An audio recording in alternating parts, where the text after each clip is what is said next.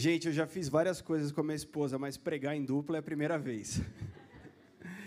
Sabe, Deus preparou a, a Carol para estar do meu lado, para caminhar do meu lado, e a gente faz isso há bastante tempo. E esse é o plano de Deus, que você não esteja só, mas que você esteja em família. E esse tema é um tema que rasga o nosso coração. Falar de família é algo que mexe com a gente. E sabe, a Carol me conheceu, eu era menino, pesava 60 quilos. meu pijama, eu costumo brincar que meu pijama tinha uma listra só. E ela olhou pelos olhos da fé, né? Não havia em mim beleza ou formosura, mas ela olhou pela fé. Sabe, mas eu fui crescendo, eu fui amadurecendo e a Carol junto comigo. E se tem uma pessoa que Deus usou para me afiar, para me esforçar, para me encorajar, para me corrigir muitas vezes, essa pessoa é a minha esposa.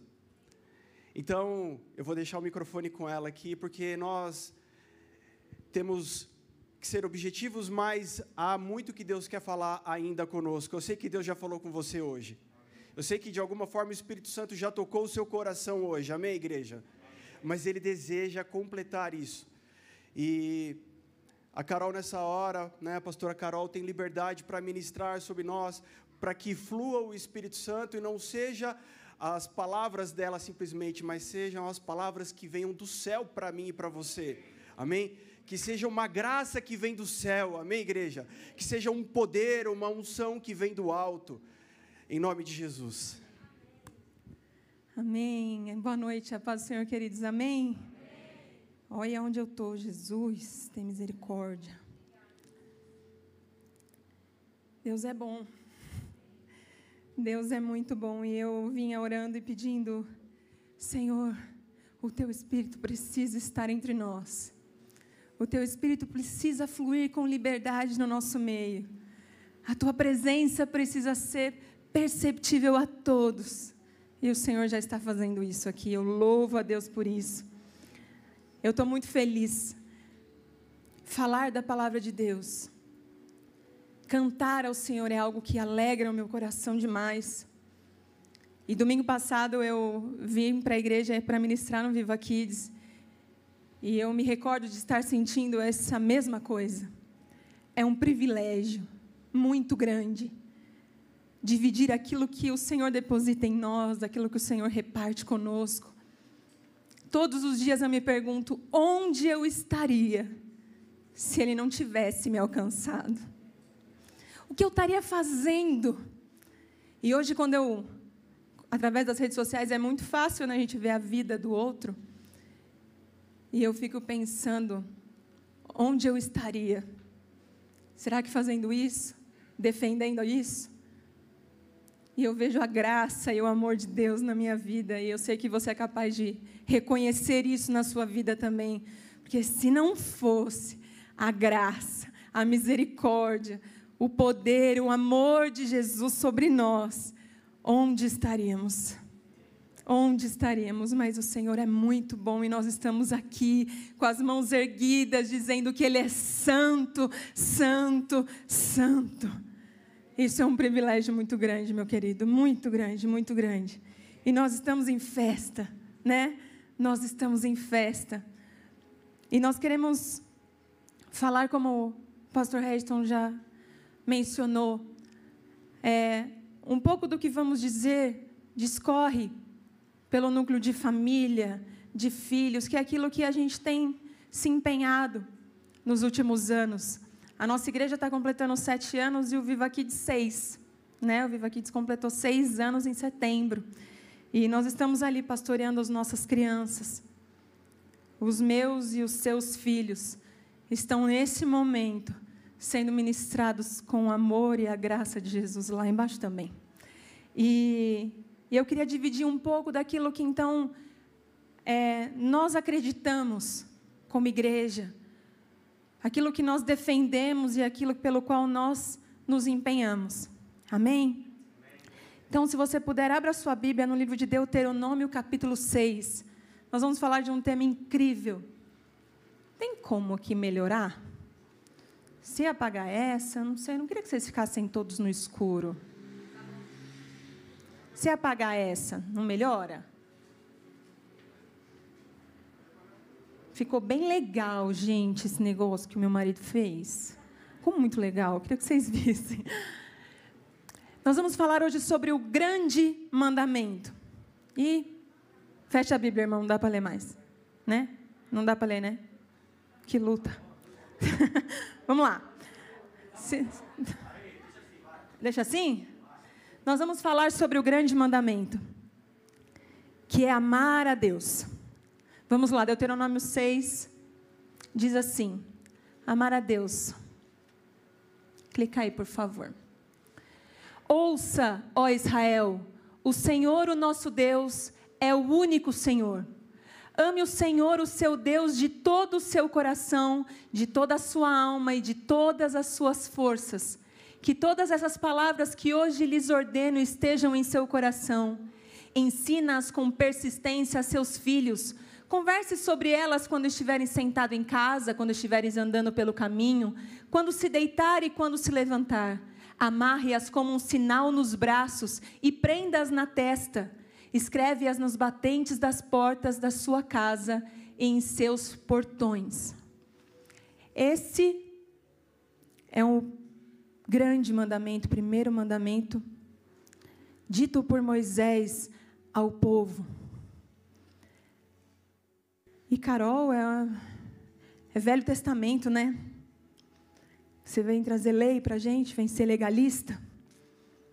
Mas lá no Novo Testamento, no livro de Marcos, capítulo 12, um escriba, um homem importante da época, pergunta para Jesus qual era o mais importante mandamento. Ali, Marcos capítulo 12, 28 diz assim: um dos mestres da lei aproximou-se e os ouviu discutindo. Notando que Jesus dera uma boa resposta, perguntou-lhe: De todos os mandamentos, qual é o mais importante? Respondeu Jesus: O mais importante é este. Ele repete o texto que nós acabamos de ler em Deuteronômio. Veja: Ouve, ó Israel, o Senhor, o nosso Deus, o Senhor é o único Senhor.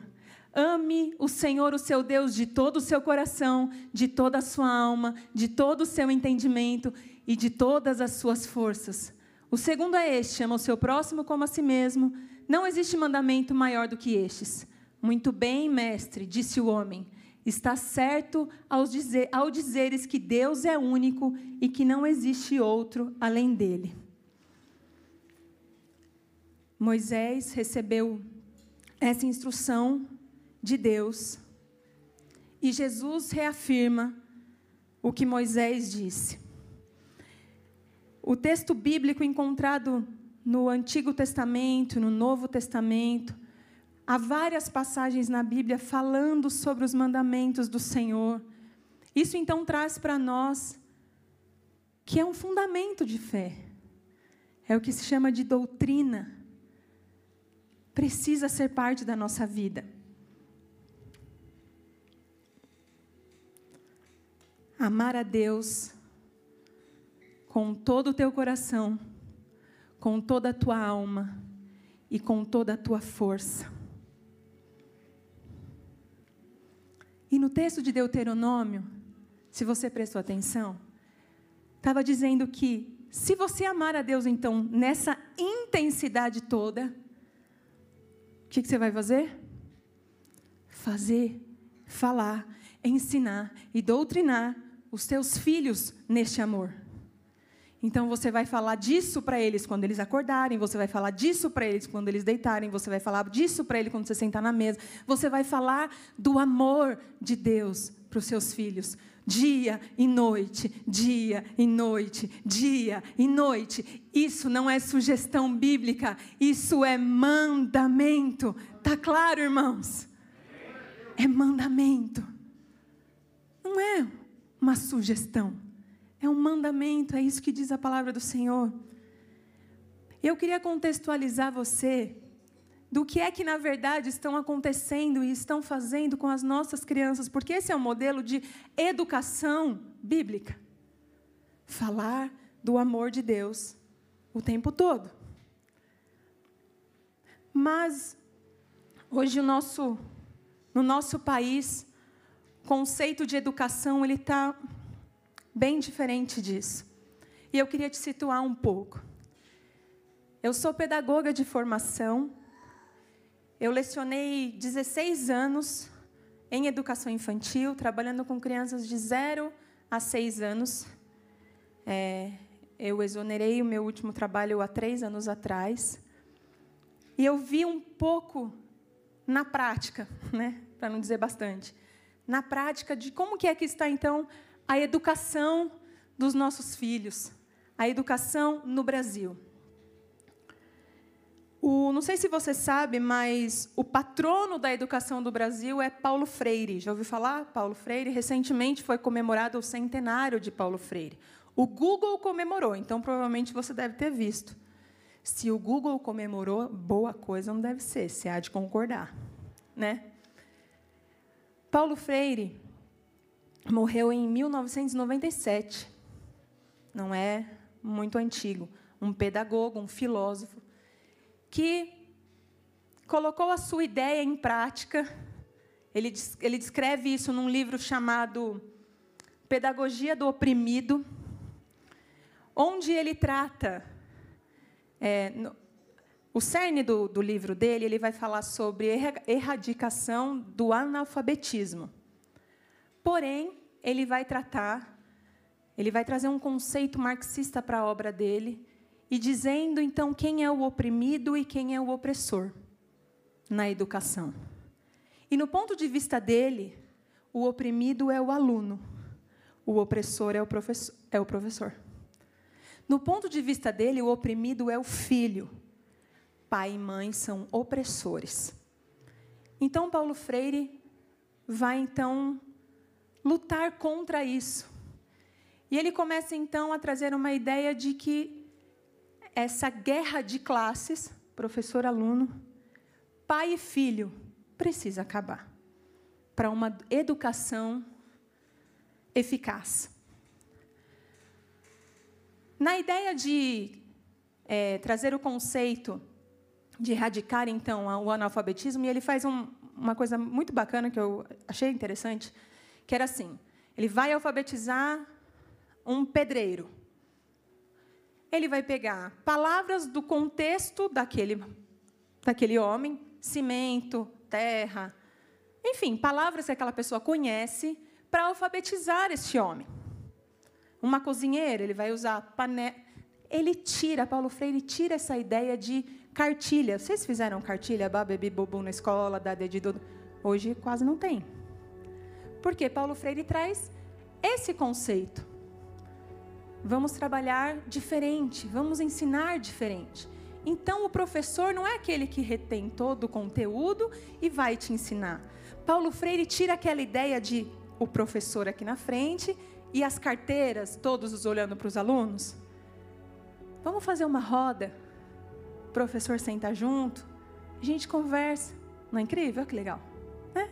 Gente, você me ensina, eu te ensino. E, gente, quando eu entrei na faculdade, no primeiro ano, eu já consegui um emprego numa escola.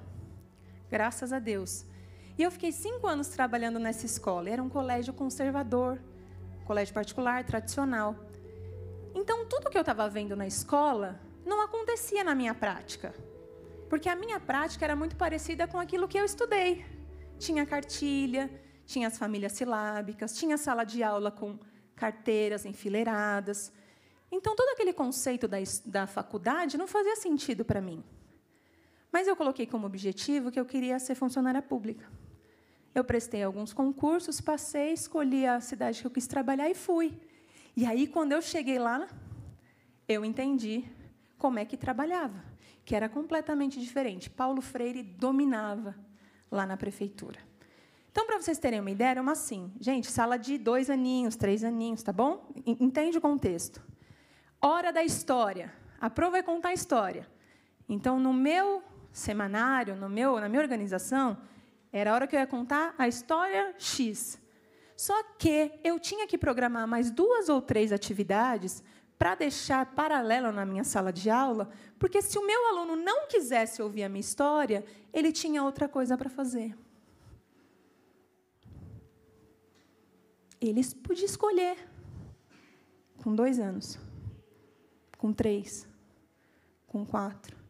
Então, meu planejamento ele era gigante, porque era sempre a minha atividade principal e a demanda para atender o aluno, caso ele não quisesse a atividade principal.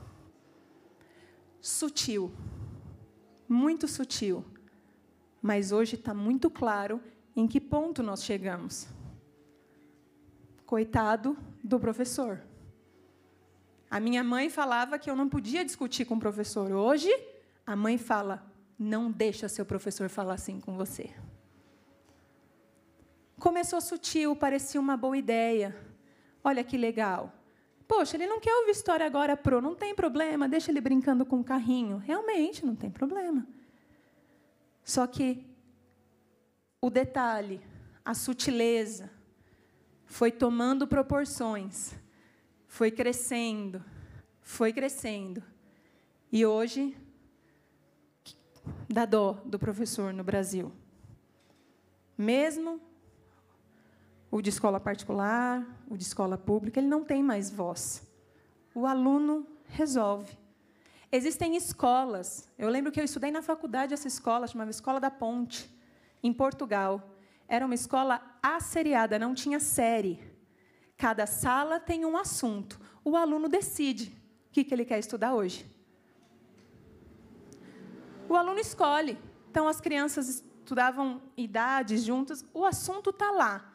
Você quer estudar matemática hoje? Não, não tem problema. E era assim. Começaram a dar voz para crianças que intelectualmente e nem socialmente estão prontas para tomar decisões. Nós não nascemos com essa capacidade formada. A criança, o adolescente, não tem condições, sozinho, só que começaram a dizer para ele que ele podia escolher entre ouvir história ou brincar de carrinho. Começaram a dizer que ele podia escolher entre assistir uma aula ou outra. E agora estão dizendo que ele, com 4, 5 anos, escolhe o gênero que ele quer ser. Ou se ele não quiser ser nenhum também, e se cada dia ele quiser ser um? Ele também pode. Essa é a educação do nosso país hoje. Paulo Freire foi nomeado é, patrono da educação no Brasil em 2012, no governo Dilma. Que luta, né? Mas Paulo Freire é, foi, nome, foi, sei lá como é que fala lá na Universidade de Harvard, um homem conceituado. Que sutil. Olha onde nós chegamos. Onde é que isso vai dar? Onde é que isso vai dar? Por que eu estou falando isso para você? Porque isso vai muito contra ao que diz a palavra do Senhor, não é verdade? Porque na minha Bíblia diz que eu tenho que falar para o meu filho de dia e de noite os mandamentos do Senhor, que ele ame a Deus de todo o coração dele. E isso está muito longe do conceito bíblico de educação. Está muito longe.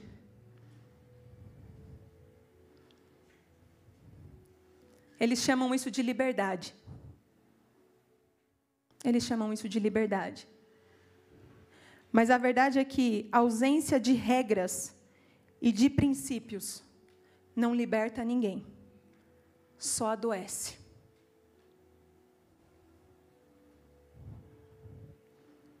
E aí a gente tem um problema a problemática. E aí eu queria que diante desse quadro que eu comentei com você, é algo que eu vi um pouco ali em sala de aula ao longo de lá nessa nessa prefeitura eu fiquei 11 anos que eu vi lá. Tinha muita coisa boa. O problema é essa distorção, entendeu? O problema é o limite. O problema é que não tem. Eu cheguei a ter alunos de cinco anos, gente, falando comigo de igual para igual, no mesmo tom. Cinco anos. Por que será, né? Mas vamos lá. A problemática não é isso que está acontecendo. Não é Paulo Freire o problema. Piaget, Maria Montessori. São pessoas que influenciam a educação. Esse não é o problema. O problema é o que a Bíblia diz. Vamos tratar assim agora. Provérbios 3, 12 diz assim. Põe lá para mim. Provérbios 3, 12.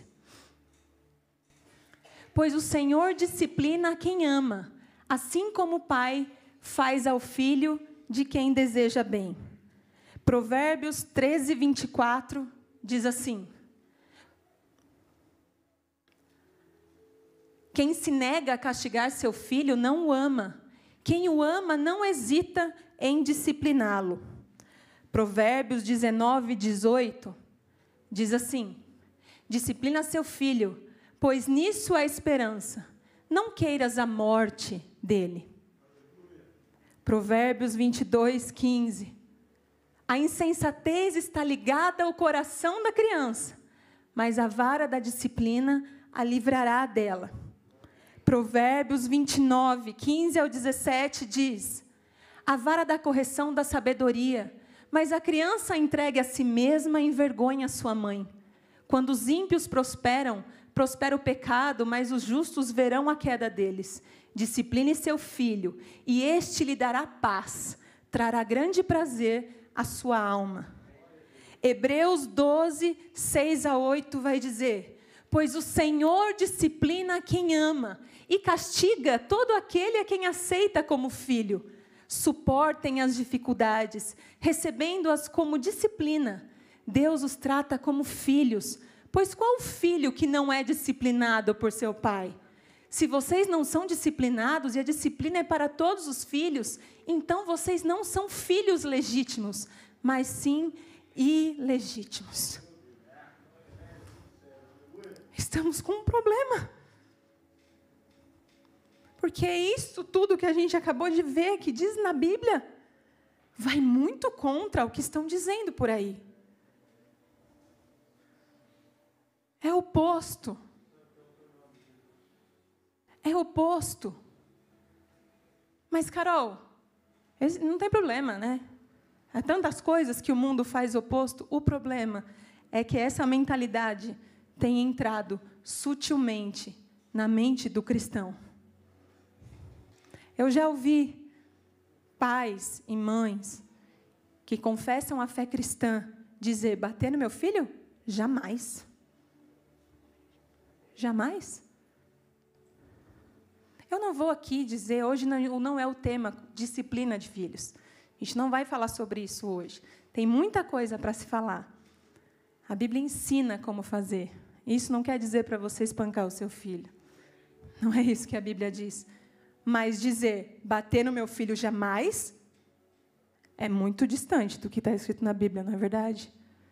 Essa mentalidade sutil está entrando dentro da igreja. E o grande mandamento, amar a Deus de todo o teu coração, com toda a tua alma e com toda a tua força, onde fica?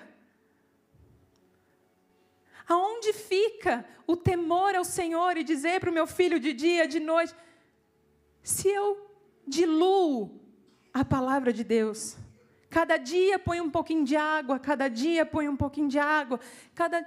Mas ela não, tá, não é isso que quer dizer, não é literal. Tem que ver o contexto. Já ouviu esse tipo de argumento? Não tem que ver o contexto, a época, a cultura. O Senhor é meu pastor, nada me faltará. Ninguém pergunta do contexto. Sim ou não? Ninguém pergunta, não, foi, não tem importância, né? Isso aí é, é oh, glória, vem em mim, Jesus. Mas tem coisas que não, não é bem assim. Aí hoje, o pai do adolescente que compra o celular, que paga o celular, não tem acesso ao celular, porque afinal de contas é dele. Você nem sabe o que seu filho acessa. Você nem vê. Você vai dormir e deixa seu filho com o celular no quarto. Para ele visitar o mundo, se ele quiser, a madrugada inteira. A Netflix, aberta, para ele escolher o que ele quiser assistir. E eu cheguei a uma conclusão, queridos. Talvez você concorde comigo. Todo mundo está sendo radical. Todo mundo está sendo radical. As pessoas estão extremistas. Aquela filosofia feminista que dizia que o feminismo só queria igualdade de gêneros, mesmos salários, mesmos cargos. Antes era esse o discurso das feministas. Agora o discurso é: queremos destruir os homens.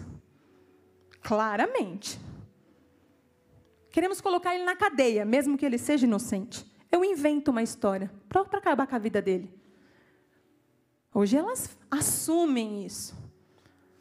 O movimento LGBTABCDFTZ dizia que eles queriam o amor, direito de construir família. Hoje eles assumem, queremos destruir a família tradicional. Hoje eles assumem, eles estão bem radicais. Mas o crente acha que ele não precisa ser radical. O cristão olha para a Bíblia e fala, mas não é bem assim, não é, olha o contexto.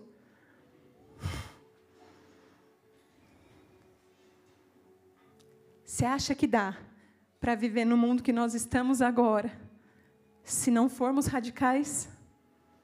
Dá para sobreviver, dá para criar filho nesse mundo se não formos radicais? Mas, Carol, é só criança, só uma brincadeira. Imagina só uma música. Quando a mãezinha está grávida, ela sabe que é importante ela ouvir música, música que acalma. O papai fala com a barriga, né? Eles ficam até sem graça, porque o pai não está vendo a criança, mas ele se esforça, né? Já repararam?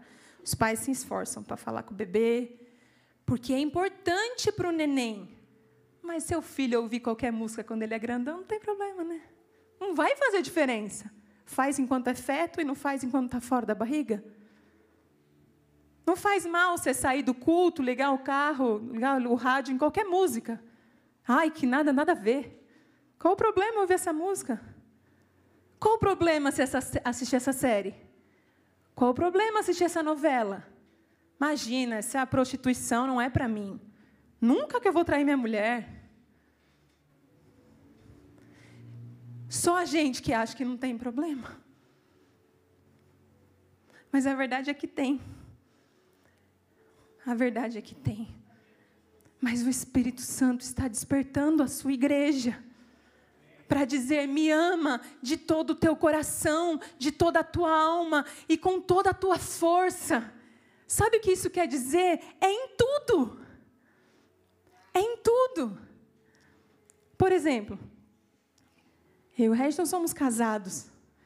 Então, lá em casa, nós temos uma dinâmica, nós temos um jeito de falar um com o outro, eu tenho um jeito de servi-lo, de honrá-lo, de fazer carinho. Né? A gente é casado, então a gente tem a nossa intimidade, tem, tem um jeito que a gente vive. Mas e quando eu saio sem o resto? Eu não sou casada? A minha maneira de me comportar, mesmo sem o meu marido, é de uma mulher casada. Eu não falo de qualquer jeito. Eu não visto qualquer roupa. Eu não falo com qualquer pessoa de qualquer jeito, qualquer coisa. Eu sou uma mulher casada. Não é assim, gente? Eu amo a Deus de todo o meu coração, com toda a minha alma, com toda a minha força, com todo o meu entendimento, mas. Ah. Eu trabalho há cinco anos na mesma empresa e ninguém sabe que eu sou crente. A gente tem que tomar cuidado de não ir para um legalismo. Ah, então as coisas precisam parecer que são. Tem que ter roupa assim, tem que ter uma aparência assim, tem que ter um vocabulário assim. Querido, é o seu coração, é o meu coração que o Senhor está vendo. Agora, uma coisa é fato se dentro de mim é todo esse amor, é toda essa honra, é toda essa paixão por tudo que esse Deus é em mim, é óbvio que o meu exterior vai mostrar isso. As minhas atitudes vão demonstrar isso claramente. O meu modo de ser, de fazer, de falar, vai demonstrar isso, vai denunciar. E aí, os meus filhos estão vendo. Vocês acham que em casa a gente faz culto todo dia? A gente pega a Bíblia. Rafael, agora é a hora do culto, filho. Vem aqui. Isabela está dormindo agora, mas a gente vai fazer culto. Canta três músicas, oferta. Não é assim. Mas qualquer detalhe. É a palavra de Deus que a gente usa para argumentar para o Rafael qualquer coisa. Qualquer coisa. Dá um exemplo recente. Nós tivemos na casa dos meus pais, né? Ficamos lá cinco dias, voltamos no sábado e o Rafael tinha uns trabalhos para fazer para entregar na semana seguinte. Eu fui dizer para ele, Rafa, tem que fazer os trabalhos, sim. Ele ficou muito bravo, porque era sábado e ele ia fazer trabalho. Aí eu falei, mas você descansou a semana inteira. Ah, mãe, hoje é sábado, não sei o quê. Ele ficou muito bravo. Eu respirei. Fui três passos para lá, três passos para cá. Falei, Rafael, vem aqui.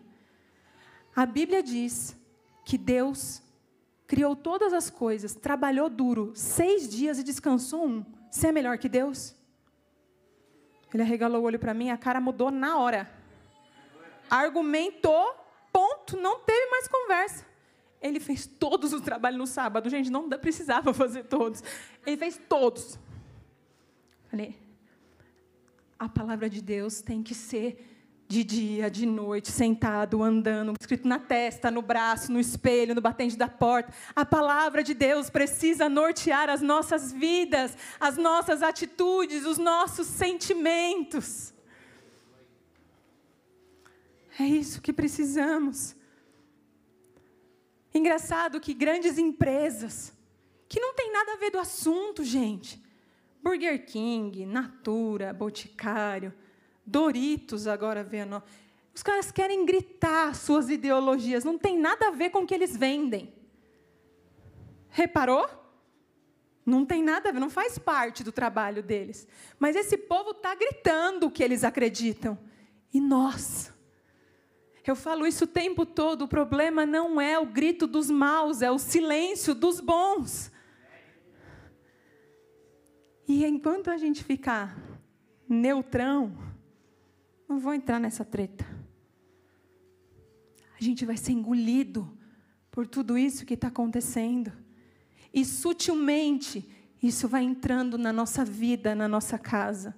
Sutilmente, o seu filho que você traz aqui no domingo para nós ministrarmos ele, fala com você na segunda-feira de igual para igual. Não pode.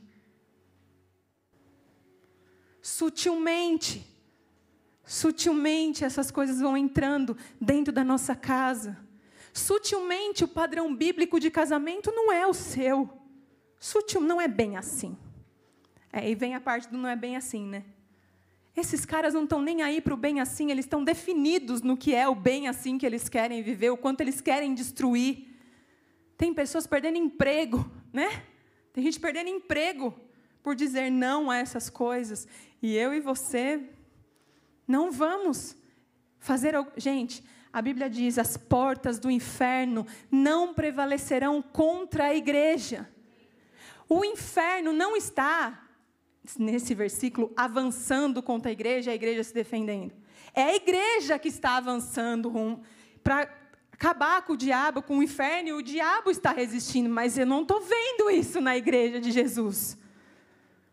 Parece que nós estamos acuados, sendo atacados por ele, tentando nos defender. Esse não é o padrão bíblico. As portas do inferno não prevalecerão contra a igreja, somos nós que precisamos nos levantar, nos posicionar e ter uma vida integral diante do Senhor.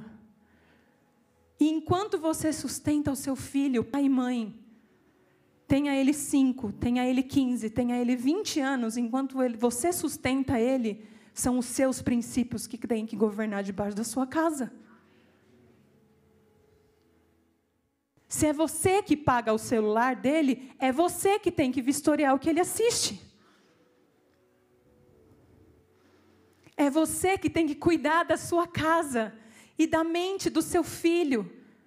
Mas, Carol, e se ele fizer outras escolhas depois? Duas coisas diferentes. Nós não daremos conta a Deus das escolhas dos nossos filhos. Nós daremos contas a Deus dos ensinamentos que demos aos nossos filhos. Salmo 127 vai dizer que os filhos são herança do Senhor. É dele. Ele te deu para você fazer um bom trabalho.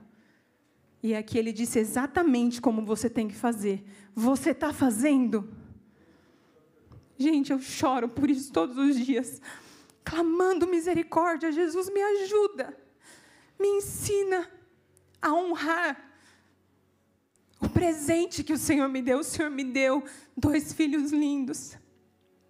Eu não quero me envergonhar do que estou fazendo.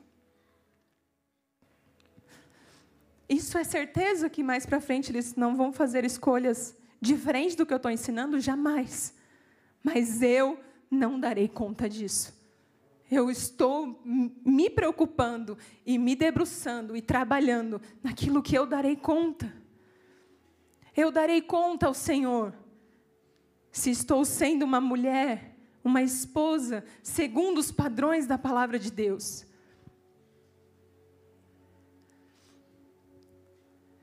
Nós daremos conta da vida que estamos tendo. A minha oração essa noite é para que o Espírito Santo venha forte sobre você venha com um peso de glória sobre você, para que o seu desejo de amá-lo aumente, para que o seu desejo de honrá-lo cresça, para que o primeiro e mais importante mandamento, segundo a palavra de Deus, nós possamos cumprir. Amar a Deus de todo o teu coração, com toda a tua alma e com toda a tua força.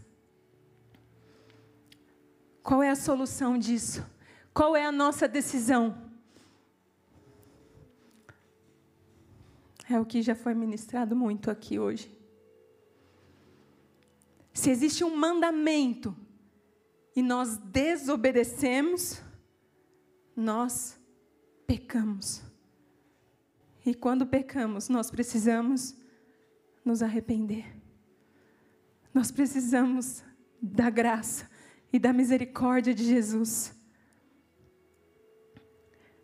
João 14, 21 vai dizer: Quem tem os meus mandamentos e lhes obedece, esse é o que me ama, disse Jesus.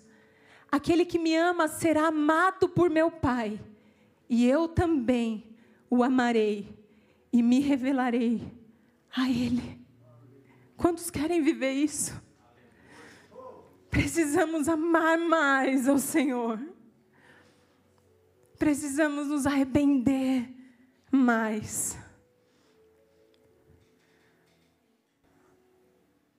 Que o Espírito Santo de Deus sopre verdade sobre nós. Que haja revelação da palavra de Deus. Queridos, hoje nós temos acesso à informação fácil.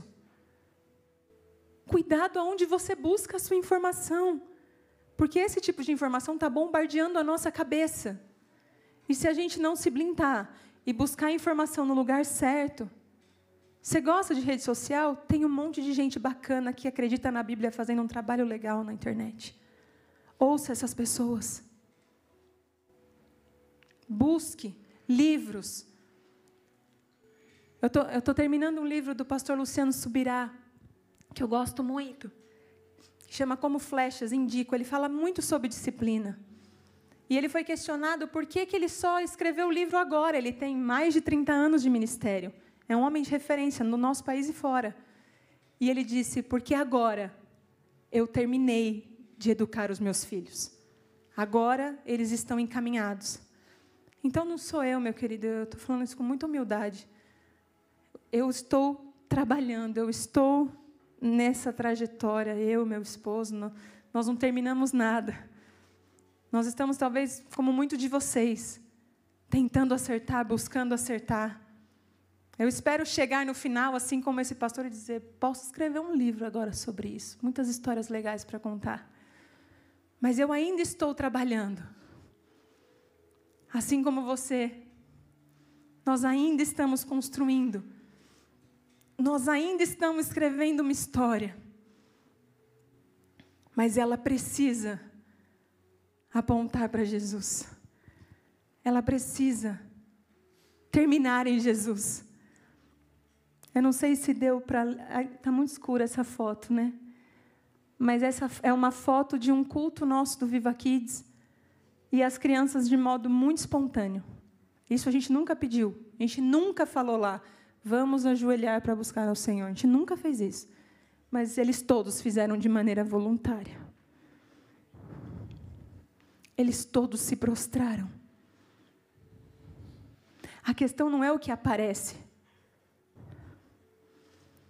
Eu me lembro muito bem de um pastor que eu gostava muito de ouvir a pregação dele. E um dia, assim como nós temos o nosso jeitão de cultuar, né? Começa o culto, fica de pé, louvor fica em pé, hora da oferta senta. A gente tem meio que um padrão, né? Fazer as coisas. E esse pastor terminou a pregação e ele começou a orar e as pessoas continuaram sentadas. E a igreja estranhou porque a gente sempre ficava em pé. E ele fez assim: está estranhando que não ficou de pé? Está incomodado? Tanto faz. Você está de pé, você está deitado, você está. Como está o seu coração? A gente precisa olhar o nosso coração. Veio, eu, eu acredito que por uma cultura de muitas versões de, de louvor, começou. Na hora de você fazer uma versão de uma música, e a música americana, né? A língua inglesa veio muito para o Brasil. A gente traduziu muitas canções. Muitas canções que a gente canta é versão, né? E no meu ponto de vista, pelo menos eu acho que foi isso. Trouxe a palavra você se referindo ao Senhor dentro das canções. Tem muitas músicas que a gente chama Senhor de você, né? Eu acho esquisito, porque no português, que é muito rico, você é a maneira mais informal de te falar com qualquer pessoa, né? Você, é você. É, parece qualquer um. Mas não tem problema cantar música que chama Jesus de você. Tem problema você achar que ele é um cara que você pode chamar de você. Ei, você? É sério que se ele tivesse aqui, você ia fazer: Ei, você? Você aí da luz reluzente? Você aí, dos olhos de chama de fogo, você tem coragem? Você ia conseguir? Entende que é mais profundo? Você pode cantar músicas chamando Jesus de você. Você só não pode ter Ele como você no seu coração. No seu coração, Ele é Senhor. Ele é Rei dos Reis, Ele é Senhor dos Senhores, Ele é o leão da tribo de Judá, Ele é o cordeiro que tira o pecado do mundo, Ele não é você. Então hoje é esse o nosso chamado.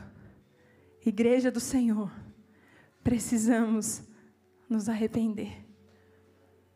Precisamos voltar ao Senhor e amá-lo com toda a nossa força. A Bíblia diz: quer comais, quer bebais, fazei tudo para a glória de Deus. Fião, se não for para glorificar o Senhor, não faça em nome de Jesus não assista em nome de Jesus, não ouça em nome de Jesus se não for para a glória de Deus. Não beba se não for para a glória de Deus. Não coma se não for para a glória de Deus. Não fale se não for para a glória de Deus. Cuidado! Existe um padrão para vivermos. Ah, mas que radical, né? É, só a gente que acha que não precisa ser. Todo mundo já se ligou que precisa e a gente não. Não sei, eu.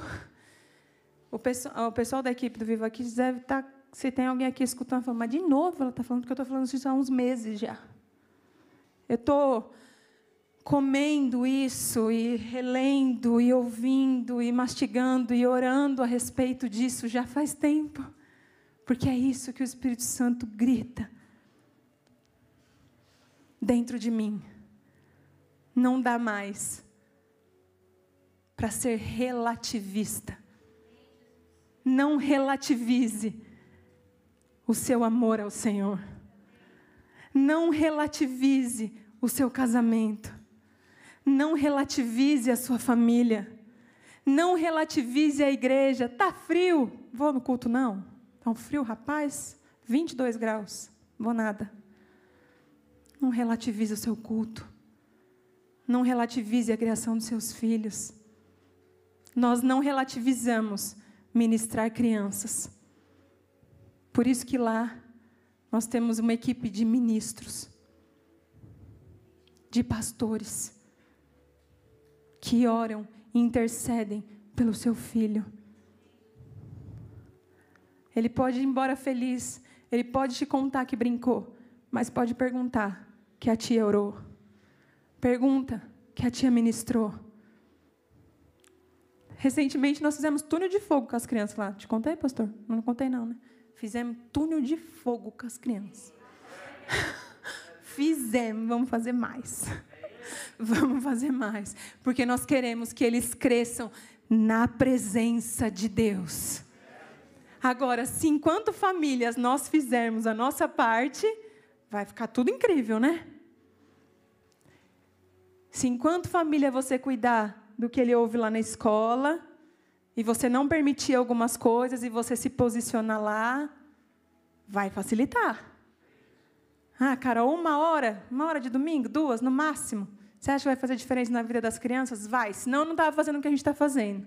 Quantas horinhas você precisou para o Espírito Santo tocar você e mudar sua vida para sempre? Eu precisei de três minutos num culto de domingo aos 12 anos ouvindo uma canção. Em três minutos, Jesus me tocou e mudou a minha história. Eu creio que Deus pode mudar histórias de crianças aqui.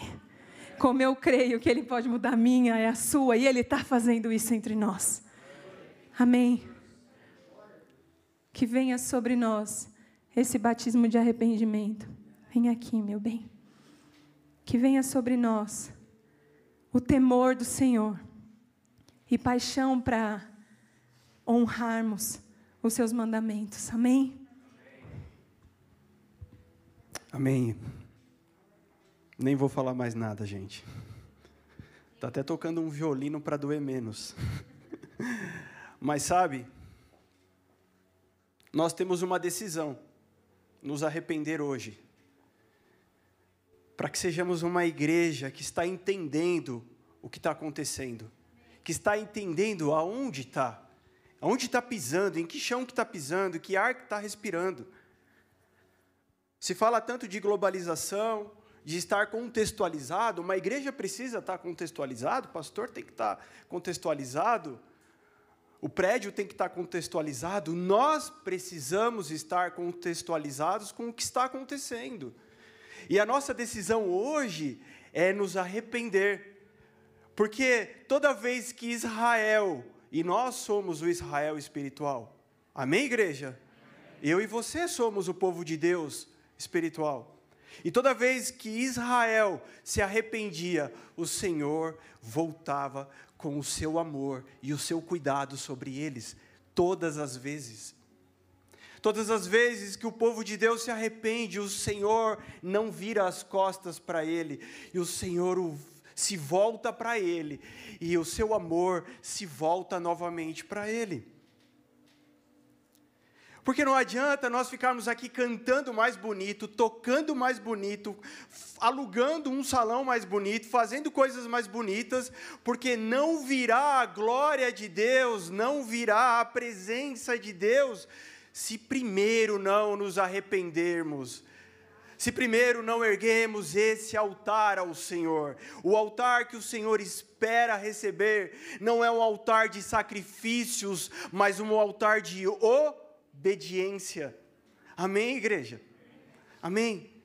Sabe, e mais poderoso do que tudo o que está acontecendo hoje, por pior que possa parecer, e você fala, meu, vem com muita fúria e muito poder, e isso começa a amedrontar as pessoas, mas nós cremos num Deus que é muito mais poderoso, nós cremos num Deus que é Senhor de todas as coisas, e está chegando a hora que Ele vai se levantar do seu trono, e Ele vai julgar as nações, meu querido.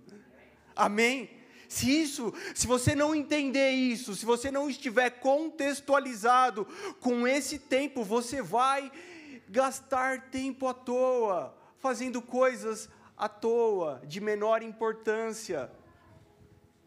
Mas o que nós estamos fazendo, o que nós queremos, igreja? Hein? Quais são os nossos principais objetivos, igreja? Só nós chegamos aqui hoje comemorando sete anos, que alegria, que festa. Só chegamos porque o Senhor foi bom. Só chegamos porque o Senhor não negou em nos dar visão, porque senão não estaríamos aqui. Porque se não há visão, o povo perece. Assim diz a Bíblia. Então, o que nós precisamos fazer? Conhecer ela. Não tem alternativa. porque senão você vai ser iludido. Você vai achar algo, mas não vai ter algo concreto. Eu entendo que nós temos muitas ferramentas hoje, e elas podem ser muito boas. A tecnologia pode ser muito boa, porque num clique eu assisto uma pregação no YouTube do pastor mais hype que tem hoje.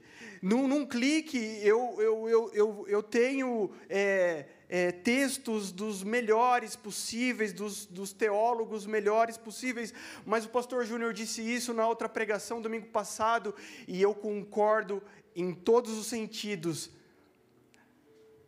Nós éramos da época que a nossa opção era orar, jejuar e ler a Bíblia.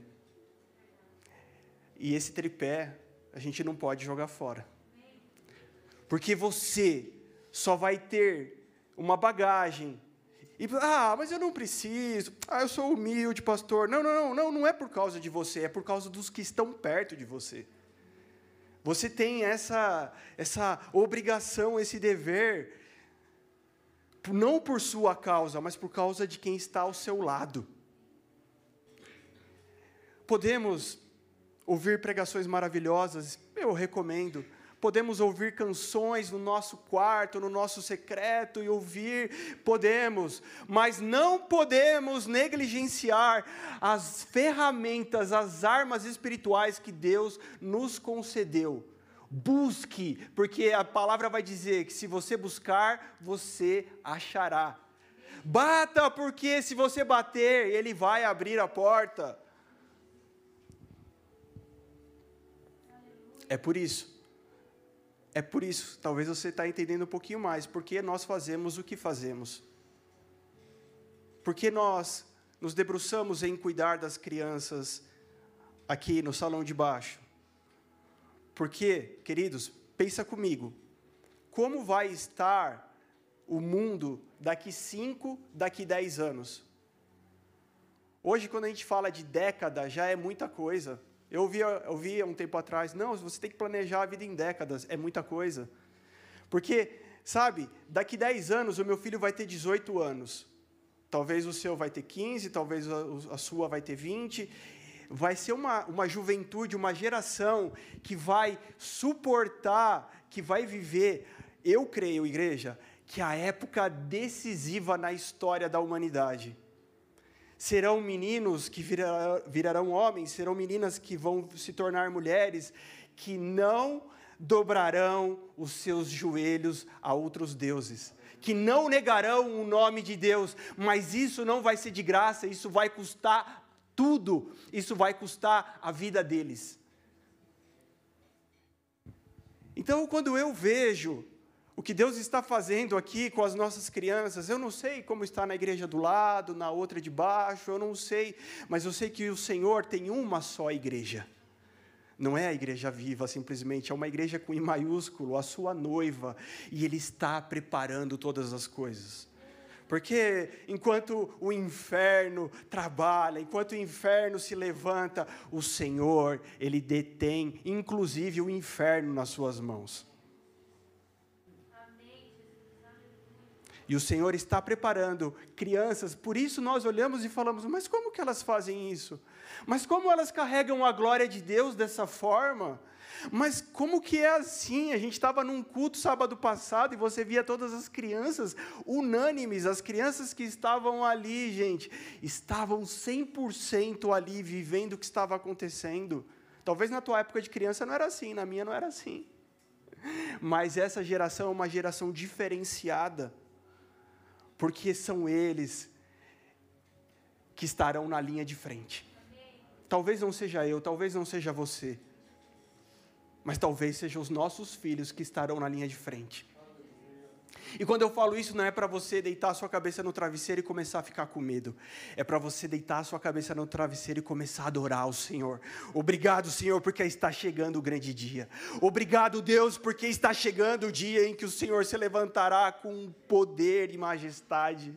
Obrigado porque o Senhor nos escolheu. O Senhor escolheu a minha casa, o Senhor escolheu os meus filhos para serem os protagonistas dessa história. Meu querido Deus não te chamou para ser um coadjuvante para ser a árvore no canto da peça de teatro. Não, o Senhor nos chamou para ser os protagonistas dessa história, igreja.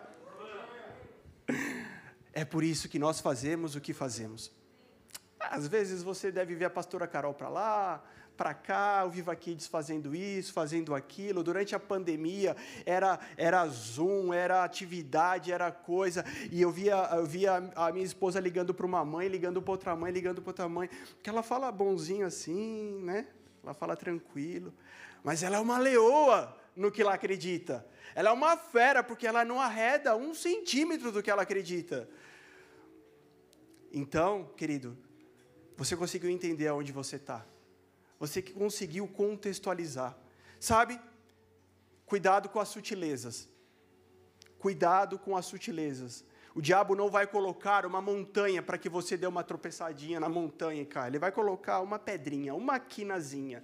É ali que você vai bater aquele seu a unhinha do dedinho do pé para você tropeçar. Então cuidado com aquilo que parece que não tem tanta importância, com aquilo que parece ser sutil para que sejamos um exército levantado. Mas, pastor, eu não sei sobre isso. Se você não sabe, ore, peça ao Senhor sabedoria, busca na palavra entendimento. Converse com o seu pastor, converse com alguém que está na caminhada junto com você. A, a, a Carol bem disse, sabe? Diferente do pastor Luciano Subirá, que deu um testemunho tão lindo. Meu filho casou, a minha filha, tudo lindo. Nós estamos junto com vocês nessa estamos aprendendo junto, estamos na missão junto, mas há algo muito claro em nós: nós não vamos voltar para trás. Então hoje é um tempo de arrependimento, para que os nossos filhos vivam, para que eles possam viver, para que essa geração possa viver. As vozes do inferno estão dizendo: essa geração é a geração que vai morrer, mas o Senhor está dizendo: essa é a geração que eu escolhi.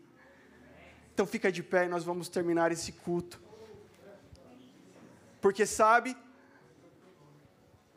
num culto de ceia sempre ouvimos algo célebre da palavra de Deus. Examine o homem, pois, a si mesmo. É uma noite de olhar para o teu coração. E que não haja argumentos para Deus nessa hora. Que não haja argumentos, porque quem é bom de argumento é ruim de arrependimento. Ah, meu querido. Talvez há muito trabalho para fazer. Talvez há muita coisa para fazer. Mas não, sabe, não desanime, não tenha medo. Se levante na força do teu Deus. Se levante diante do poder, da autoridade do teu Deus, porque ele vai nos capacitar para essa boa obra. Eu não sei, sabe quantas pessoas estarão nessa igreja nos próximos anos, quantas conversões vão estar aqui, quantos bons encontros o Senhor vai promover, mas eu sei que daqui 10, 15 anos, no máximo, haverá uma igreja que serão os nossos filhos, que serão a linha de frente e será um tempo totalmente diferente desse, gente. Será um tempo totalmente estratégico. Se você olhar para dois anos atrás, quando começou a pandemia, você não imaginava coisas que estão acontecendo hoje. Sim ou não? Você não, não imaginaria. Hoje, nós temos que ter coragem de sermos os cancelados.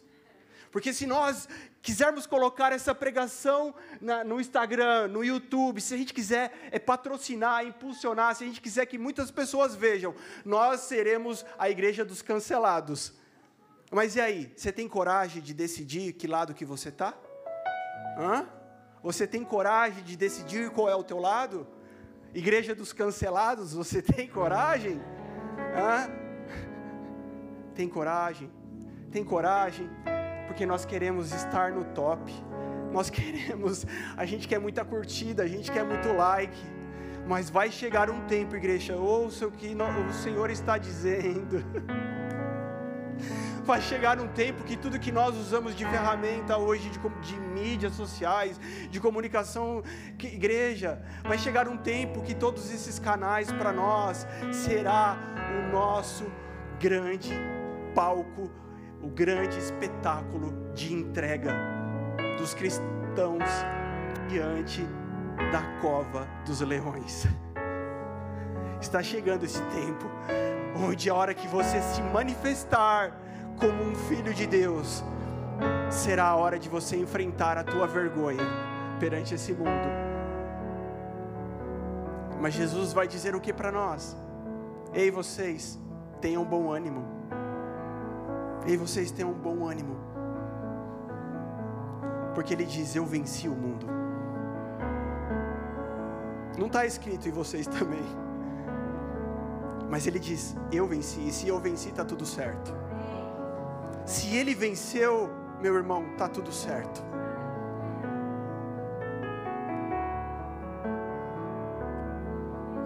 Isaías 53 vai mostrar um Jesus se dando, um Cristo se entregando como maldição para que nós fôssemos feito bênção do Senhor. Gálatas capítulo 3 vai mostrar um Jesus sendo esmagado pelas nossas iniquidades, pelo nosso pecado, pela nossa injustiça, para que em nós operasse a justiça. Você sabe qual foi o dia em que eu experimentei algo mais espiritual dentro da minha casa? Foi um dia em que eu cometi um erro. E eu tratei a minha esposa de uma forma que eu não deveria tratar. E passou alguns segundos, o Espírito Santo veio e me convenceu do meu erro. E eu precisava pedir perdão para minha esposa. Mas sabe o que foi mais poderoso dessa história? É que meu filho precisava assistir isso. Então, na cabeça dele, ele vai saber: eu posso errar, mas existe também uma forma de consertar. O seu filho não vai ser marcado pelos teus erros, meu irmão. Deixa eu te falar isso que é prisão de muitas pessoas. Você talvez esteja aprisionado, o Senhor está aqui hoje para te libertar. O seu filho, a tua geração não vai ser marcada porque você cometeu erros, mas vai ser marcado pelo teu arrependimento, pela tua decisão de deixar Cristo governar e acertar em você. Amém? Quando você errar, mas você se consertar, saiba que essa é uma grande escola para os teus filhos. O Senhor nos fez iguais, fez. Ele não tirou Eva dos pés de Adão. Do lado, algo emblemático. Algo emblemático. O Senhor ama você, homem, o Senhor ama você, mulher. Mas vai chegar um dia também para a gente ministrar isso. Há papéis e funções, como diz meu primo Tiago. Há papéis e funções que o Senhor delegou para um e para outro. E isso não prova o seu amor. Ele te ama sem você fazer nada. Ele te ama incondicionalmente. Então não precisamos entrar em disputas. Ah, porque a mulher é tão amada quanto o Senhor nos ama como uma coisa só, como um só. Amém. Amém. Mas há coisas que o Senhor delegou para você, mulher, e há coisas que o Senhor delegou para você, homem. E sabe quem vai nos arrumar e nos alinhar nisso? Não é a TV, não é a internet é a palavra de Deus. Então eu te convido a mergulhar nessa palavra. Você está feliz? Seu coração está feliz? Se você não pode trabalhar diretamente no Viva Kids, trabalhe indiretamente, sendo um intercessor, sendo alguém que está fazendo o trabalho na sua casa, sendo alguém que pelo menos está orando se você ainda não tem filhos. Amém? A obra de Deus é grande. E tudo que o Senhor deseja fazer é que extravasar das nossas quatro paredes. A obra de Deus não se consiste na nossa casa, mas o que sai de dentro da nossa casa. Amém? Não é desculpa, sabe, para abandonar, abandonarmos a, a, a guerra, abandonarmos as trincheiras. Mas é necessário que lá, no nosso quartel-general, esteja tudo certo e arrumado, tudo alinhado. Amém? Feche os teus olhos e faça essa oração da forma mais sincera que você puder.